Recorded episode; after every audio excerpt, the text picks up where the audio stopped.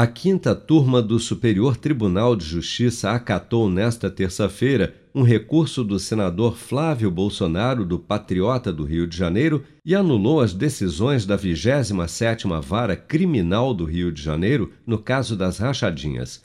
Com a decisão do STJ, todas as medidas cautelares proferidas pela Justiça de primeira instância para a obtenção de provas no âmbito da investigação ficam anuladas e o caso corre o risco agora de voltar a estaca zero.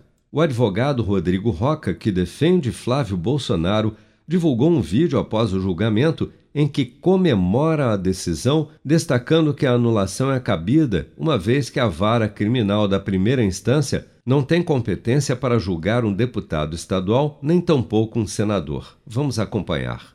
A questão é que uma vara criminal não pode e nunca pôde julgar um, um, deputado estadual e muito menos um senador da República por fatos relativos a seus mandatos, ainda que se trate de mandatos cruzados.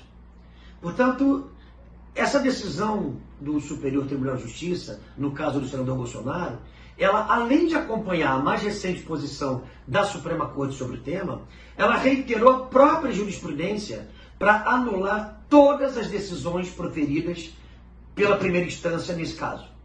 E com isso eu tenho o chamado caso das rachadinhas como vazio, resolvido e com justiça. Em maio, o Supremo Tribunal Federal decidiu que, na hipótese de um deputado federal se eleger senador, o foro privilegiado deveria ser mantido, a chamada tese do mandato cruzado.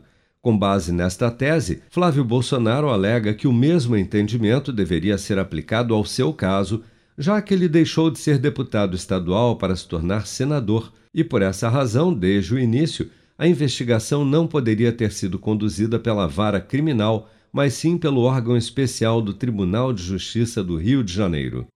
Com produção de Bárbara Couto, de Brasília, Flávio Carpes.